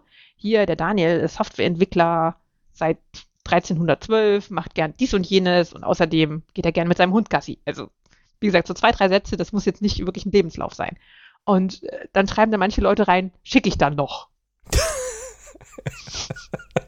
ja. Und dann sitze ich halt so ein bisschen vor, diesem, vor dieser Einrichtung und denke mir so, du hattest jetzt nicht mehr genug Zeit, dir in fünf Minuten drei Sätze über dich selbst auszudenken. Also das muss ja, wie gesagt, es muss keinen Pulitzerpreis gewinnen. Ich möchte nur gern wissen, wer du denn so bist. Und sowas ist halt so ein bisschen immer so, wenn ich mir denke, ah, liebe Leute, also es ist halt doch irgendwo eine Konkurrenz, ne? Du hast halt ganz viele andere Vorträge. Und wenn du dann halt bei sowas da reinschreibst, das ist dann halt schon mal so, hm, dann nehme ich doch lieber jemanden, der sich mehr Mühe gegeben hat. Ja, genau. Also ich meine, das kann ich jetzt schon, weil du stehst ja daneben und dann hast du den Talk A, der ist genauso interessant, aber da hat jemand nochmal reingeschrieben, dass er gerne mit seinem Hund Gassi geht, dann ist was anderes, als wenn jemand so offensichtlich sagt, ja, hier schicke ich euch irgendwann, wenn ihr mich angenommen habt, ne? Genau. Interessiert mich nicht. Ich, deswegen wäre einfach so ein Formular dann auch brav und ordentlich ausfüllt, ähm, wo überall ein Sternchen dran ist, also ne, so ein Pflichtfeld. Das, äh, damit sammelt man auf jeden Fall schon mal Wohlwollenpunkte. Ganz unabhängig davon, wie gut so ein Abstract ist oder wie gut ein Thema ist. Und ich meine, ein gutes Abstract das ist halt auch kurz, knackig, bringt auf den Punkt, fängt nicht bei Adam und Eva an. Ähm, aber da kann man auch ganze Romane drüber erzählen, was ein gutes Abstract ausmacht. Und auch da gibt es natürlich auch so ein bisschen Geschmäcker einfach. Ähm, ich finde es immer ganz lustig, wenn Menschen so ein bisschen mehr, ähm, ein bisschen entspannter erzählen und nicht so ganz formell, ähm, damit es immer so ein bisschen klingt wie bei so einer wissenschaftlichen Konferenz. Aber das ist natürlich auch, wie gesagt, so ein bisschen von Beirat zu Beirat, von Konferenz zu Konferenz unterschiedlich. Und da würde ich mir, wie gesagt, immer mal ein Programm vorher angucken und mal angucken, so, worauf stehen die denn anscheinend? Sehe seh ich ein Muster? Sind die, wie gesagt, eher so ein bisschen witzig oder ähm, haben sie immer so ganz abgefahrene Themen oder nehmen sie halt auch mal so was ganz Klassisches mit? Uh, wir machen Formulare. Dann äh, weiß ich, dass ich halt auch vielleicht mit einem ganz klassischen Thema vielleicht mal gut um die Ecke kommen kann. Mhm, ja, verstehe, so ja. Den Brot- und Butter-Themen, wie wir sie ganz gerne nennen. ja, die gehören ja auch ein bisschen dazu, ne? Also das ist ja so. Ja will man ja auch irgendwo mit drin haben. Okay, dann habe ich schon mal gelernt. Also auf jeden Fall Regel 1, ich fülle das Formular vollständig aus. Regel 2, ich schaue mir vorher die Konferenz mal an, ähm, wie da der Ton ist. Ne? Mache ich es ein bisschen lustiger, mache ich es ein bisschen ernster, ne? dass man so ein bisschen guckt, dass man diesen Ton von der Konferenz trifft. Das zeigt ja auch, dass man sich so ein bisschen damit beschäftigt hat. Und dann ist es, glaube ich, auch ähnlich thematisch wie bei den Büchern, wo wir schon gesagt haben, man sollte auch gucken, dass man da den Zeitgeist richtig trifft. Ne? Also, dass das vielleicht auch was ist, wo es gerade Nachfrage gibt. Ne? Ja, oder also, dass man auch einfach sich relativ sicher ist, dass das ein Thema ist für diese Konferenz. Weil ich habe manchmal auch Einreichungen zu Konferenzen, wo ich mir denke, lieber Mensch, das ist eine JavaScript- und Web-Konferenz. Ich weiß jetzt nicht, warum du mir hier mit C um die Ecke kommst. Also, so als Beispiel. Ist bestimmt schon vorgekommen, bin ich mir 100% Genau, also ich hatte auch auf der InterJS schon C++-Vorträge, aber da ging es halt eben darum, wie man das mit JavaScript verbindet. Also, genau. zack, da war die Verbindung. Aber manchmal kriegt man auch so Einreichungen, wo man sich dann doch denkt, okay, lieber Mensch, da hast du jetzt vielleicht deinen Vortrag ein bisschen weit gestreut, weil so richtig thematisch passend tut das jetzt hier gerade so nicht. Ja, ich habe das einmal erlebt oder eine, einen Speaker erlebt, ähm, der hat dann mit über AWS berichtet und der hat eigentlich in jedem Ökosystem seine Talks eingereicht, hat aber es immer angepasst. Ne? Dann war das so, wie machst du das denn mit React und AWS? Und wie machst du das mit Vue und AWS oder mit Angular und AWS? Und dann war das wieder ganz cool. Lohnt sich trotzdem nicht mehrfach reinzugehen, weil es dann doch ab einem gewissen Punkt sehr repetitiv ist. Genau, weil so, so groß sind die Unterschiede dann meistens nicht. Genau, aber der hat sich dann zumindest ne, auf die Zielgruppe und das Thema eingegruft. Und nicht so, ich erkläre euch jetzt halt immer irgendwas Egal, wo ihr so herkommt, was genau. ihr vielleicht eigentlich wissen möchtet. Ich mache das in Kobol, weil das versteht niemand. Und dann sind wir alle gleich in dem Talk. Ne?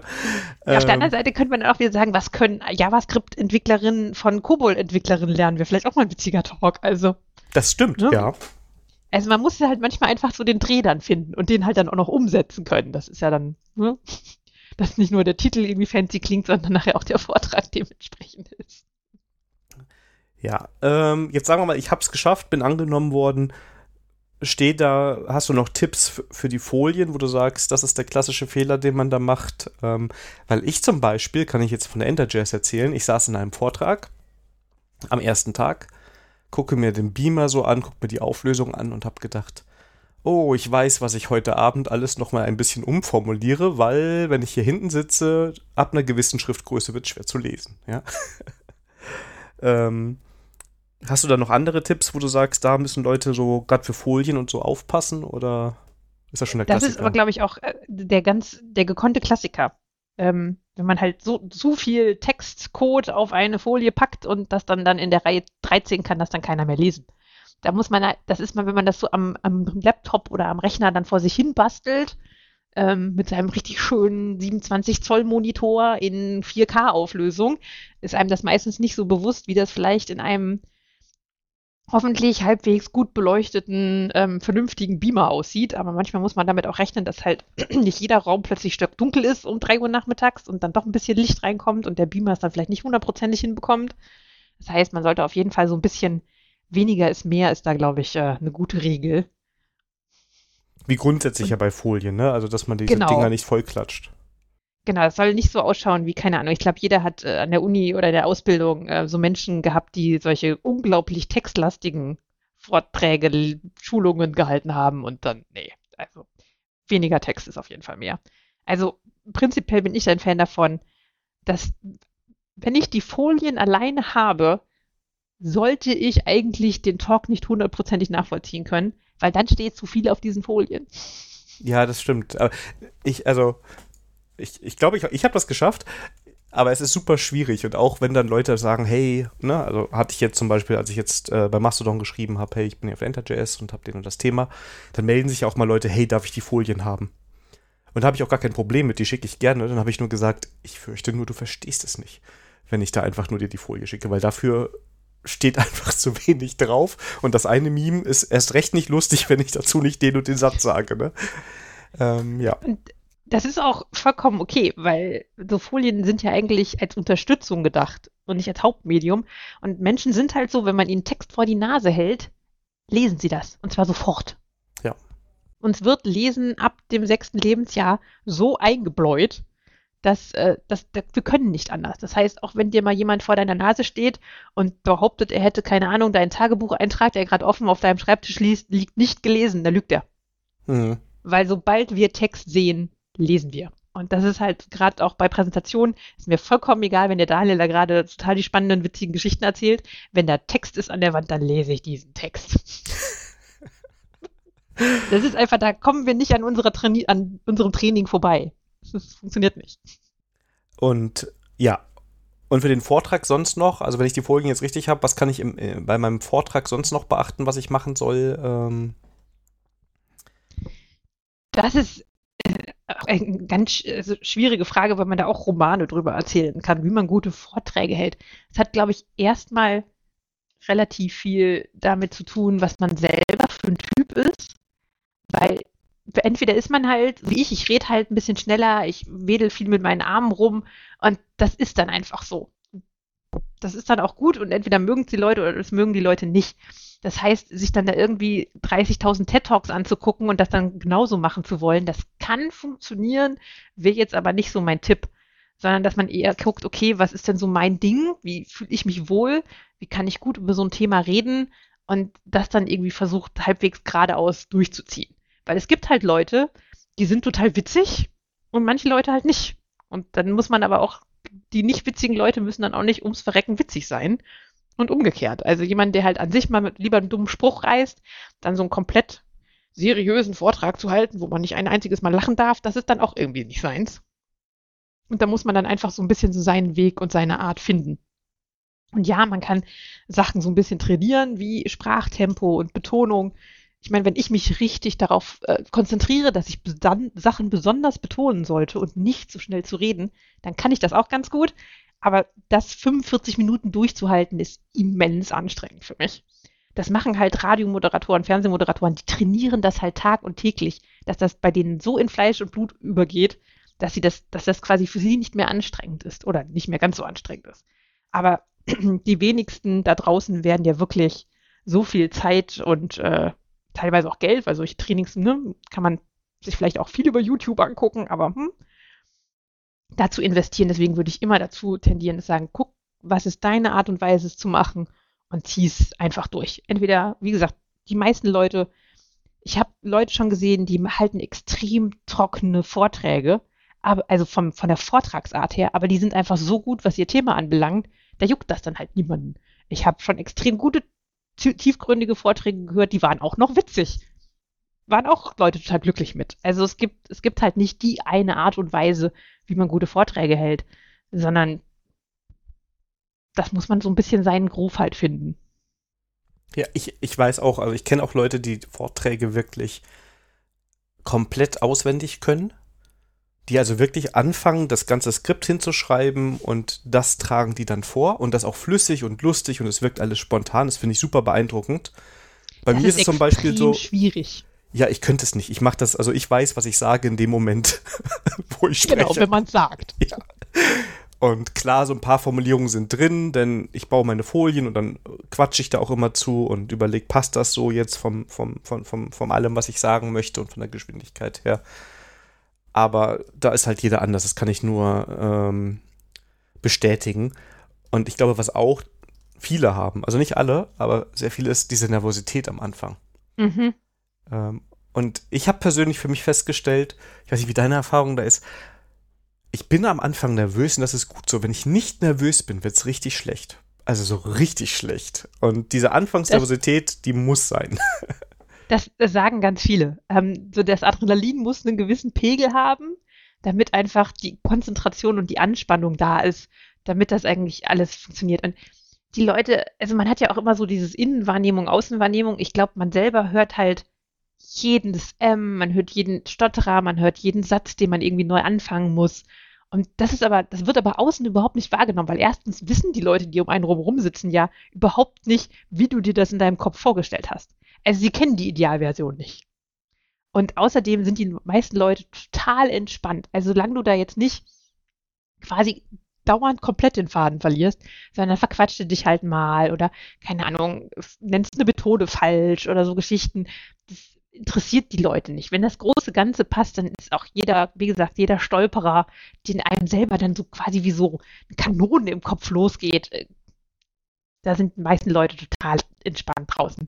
Da wird niemand jetzt dann nachher sagen, hier, da hast aber in Minute 13 hast du hier aber gesagt, das war ein Object, aber das war eigentlich eine Function oder so. Also.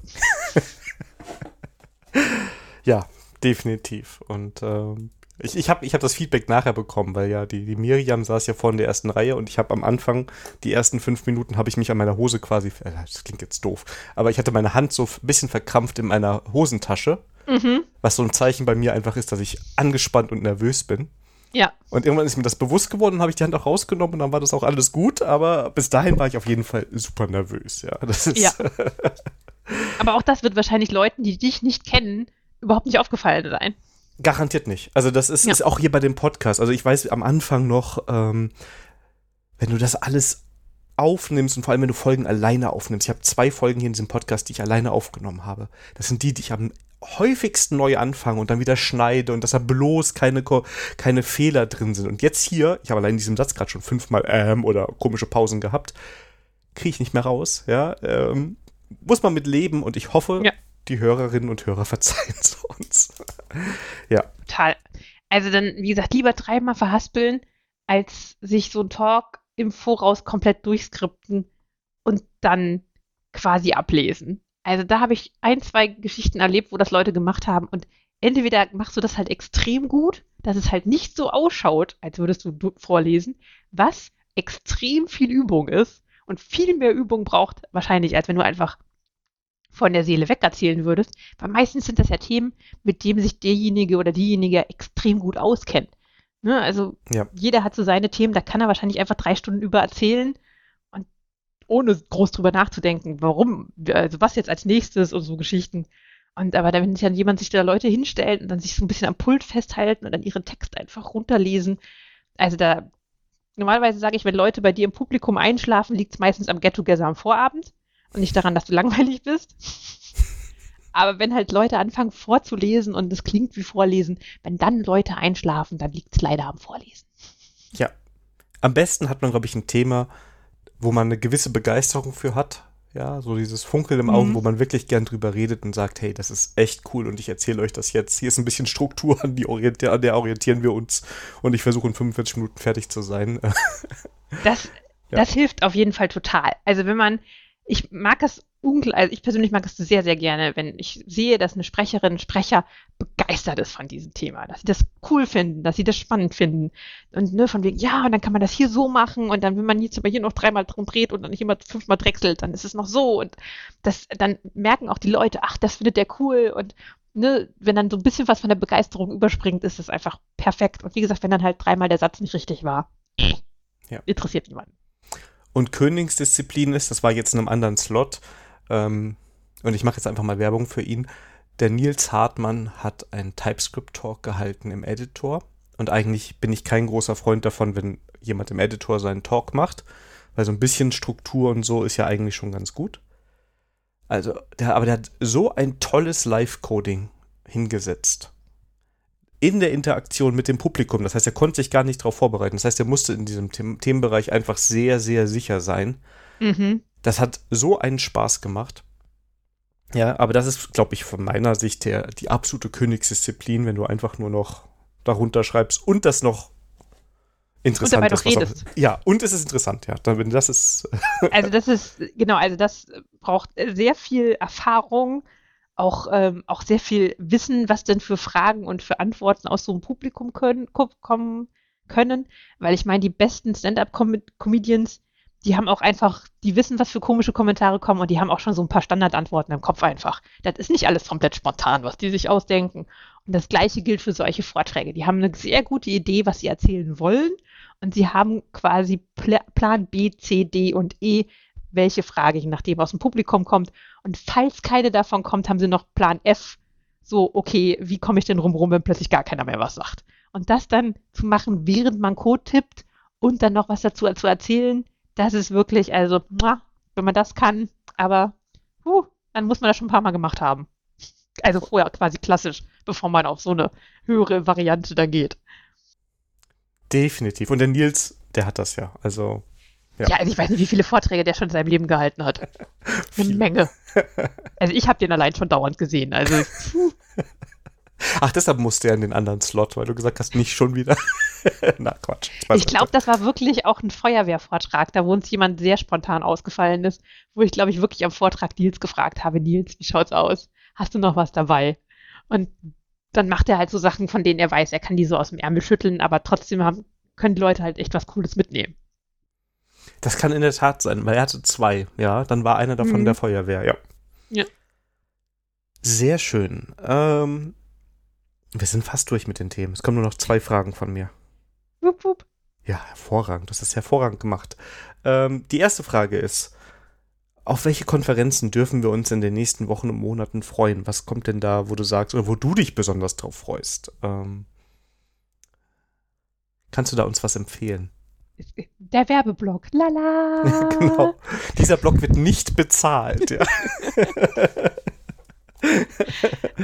ähm, also ich, ich muss ja ganz ehrlich gestehen, ähm, die Enter.js, die jetzt im Juni war, das ist von meinen Konferenzen, die ich betreue, meine Lieblingskonferenz. Ähm, die Web- und JavaScript-Leute ist einfach ein, ein netter Haufen. Und das ist immer halt immer unglaublich bunt und abwechslungsreich und da passieren halt immer Sachen. Dass ich ganz oft bei so einem CFP dann erstmal, was ist das denn jetzt für ein Tool?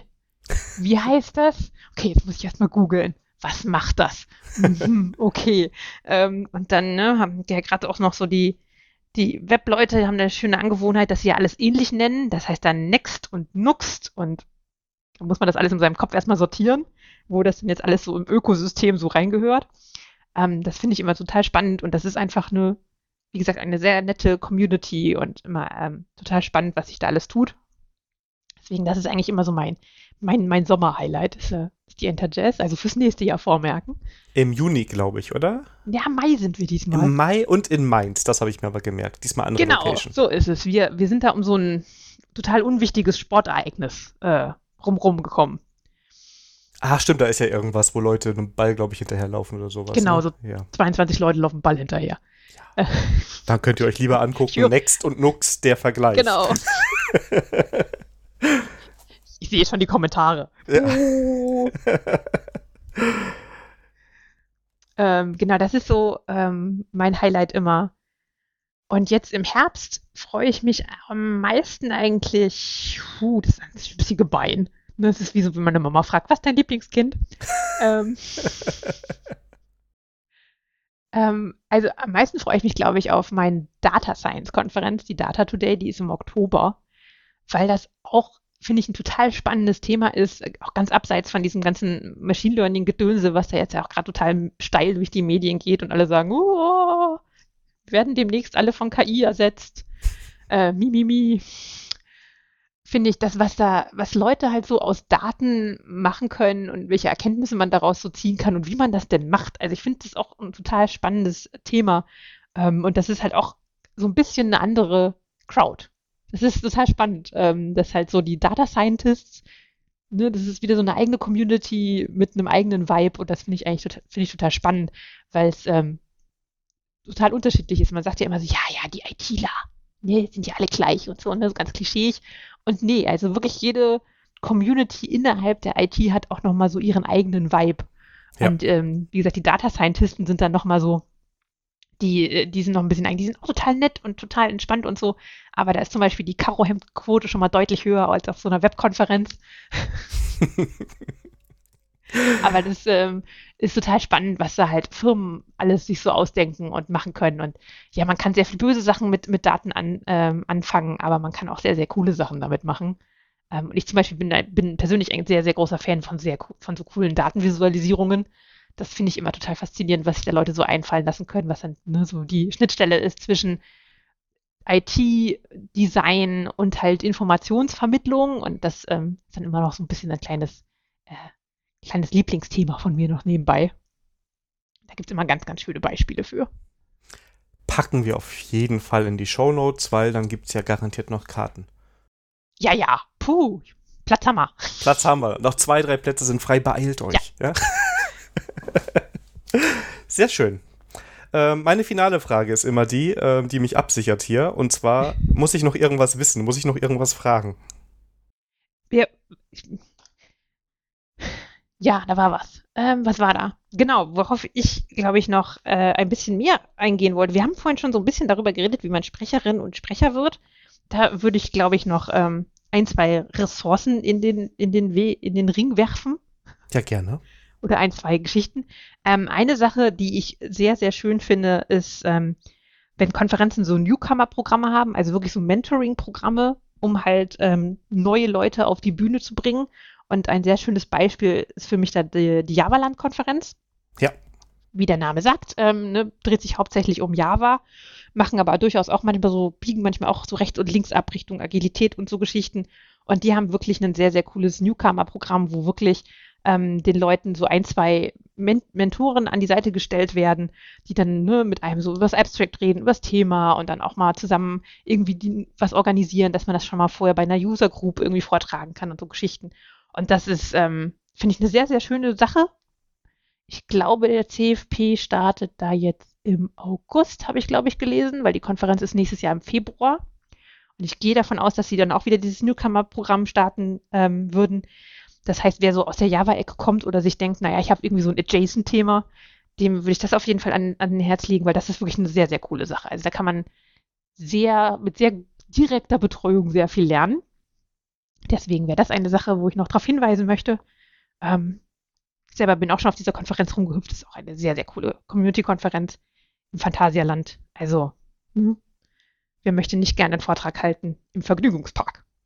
Definitiv. Also wir haben die auch schon ganz oft äh, bei Ready for Review be beworben, weil wir ja da eine gemeinsame Freundin haben, die da auch immer rumhüpft und das genau. mit organisiert.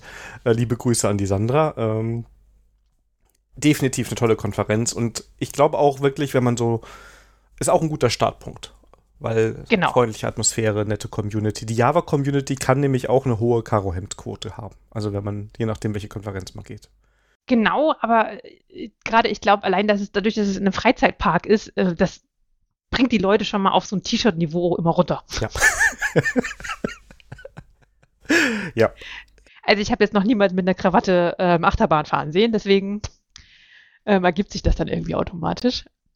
Und ähm, was es noch gibt, worauf ich gerne hinweisen würde, ist, ähm, es gibt so eine ähm, Aktion, es kommt auch so von ein paar Leuten aus der Java-Community, ist aber prinzipiell komplett ähm, tech-agnostisch, wo es wirklich Developer in Stage ähm, gibt. Da gibt es auch eine Community rumrum, wo es auch darum geht, okay, wie können wir den Leute so ein bisschen dabei unterstützen, ein bisschen Mentoring machen ähm, auf ihrem Weg halt zum ersten Talk. Die machen dann auch so abends mal so Abendsessions irgendwie per Zoom und so Geschichten, wo man halt vielleicht mal drüber redet, wie so ein gutes Abstract ausschaut, wie eine gute Überschrift ausschaut, wo man dann so ein bisschen sich gegenseitig in der Gruppe irgendwie ein bisschen Feedback gibt und so Geschichten oder dann auch ne, Tipps und Tricks sich abholt, was man denn jetzt so machen kann, wenn man so auf eine, auf eine kleine, große Bühne denn man möchte und wenn man das vielleicht spannend fände, das mal so zu tun.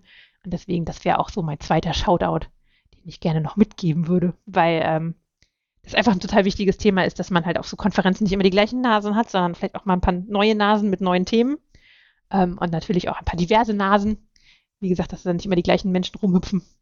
Und deswegen finde ich es immer sehr schön, wenn Leute sich das trauen, sich mal auf so eine Bühne zu stellen. Und deswegen finde ich solche Initiativen immer ganz, ganz super. Und ich muss jetzt auch noch was dazu sagen. Zum einen ist mir auch eingefallen zum Thema Abstract. Da kann ich nur einen Tipp geben, lasst es andere Menschen mal lesen. Oh ja. Irgendeine Kollegin, eine andere Person. Genau, irgendeine Kollegin, irgendein Kollege wird da sein und nochmal was dazu sagen können. Und ich persönlich, ich bin ein großer Freund, wenn Talks irgendeinen Praxisbezug haben. Das heißt, wenn man sagt, wir haben jetzt hier das tolle Tool eingesetzt, die toll, das tolle Framework für ein paar Wochen, Monaten. Und wenn es nur ein MVP oder was war, also man hat mal ein bisschen was wenigstens damit gebaut. Und wir können so ein bisschen auch wirklich erzählen, wie sich das in der Realität anfühlt, weil wir nicht irgendwie Core-Contributor bei dem Projekt sind, sondern einfach es normal genutzt haben. Dann wird ja. das andere Leute, glaube ich, interessieren und dann solltet ihr es einfach mal probieren und ja, ich schließe mich dem Wunsch an, je diverser das Ganze ist ähm, und je mehr unterschiedliche Nasen da auftauchen, ähm, desto besser wird die Konferenz. Sehr schön, sehr schön. Das war eine schöne Sache. ja. Jetzt haben wir doch beide Themen ein bisschen abgedeckt. Ich habe am Anfang gesagt, ah, ja. Lek Lektorin, Buchschreiben, haben wir jetzt auf jeden Fall schon mal so ein bisschen mit drin gehabt. Ähm, wenn euch das zu kurz kam, schreibt uns ähm, bei Twitter, Mastodon oder per Kontaktformular oder wie auch immer ihr uns erreicht, dann äh, besteche ich dich nochmal, dann machen wir noch eine Komm ich nochmal vorbei. Ja, immer gerne, immer gerne. Sehr schön. Dann, ähm, ja, war's das. Wenn euch die Folge gefallen hat, freue ich mich immer, wenn ihr das auf der Podcast-Plattform eurer Wahl mit der maximalen Anzahl Sternchen irgendwie bewertet auch so über jedes Feedback ähm, und wenn es nur ein Daumen hoch irgendwo ist, freuen wir uns sehr. Äh, ja, wir hoffen, hoffen, ihr hattet viel Spaß. Ich hatte sehr viel Spaß bei der Aufnahme, kann ich schon mal sagen. Ich hoffe, du auch. Ja. Hervorragend. Ja, dann, dann war es das. Ich danke dir vielmals und ähm, ja, den Hörern wünsche ich eine tolle Zeit. Bis zur nächsten Folge. Macht's gut. Tschüss. Ciao.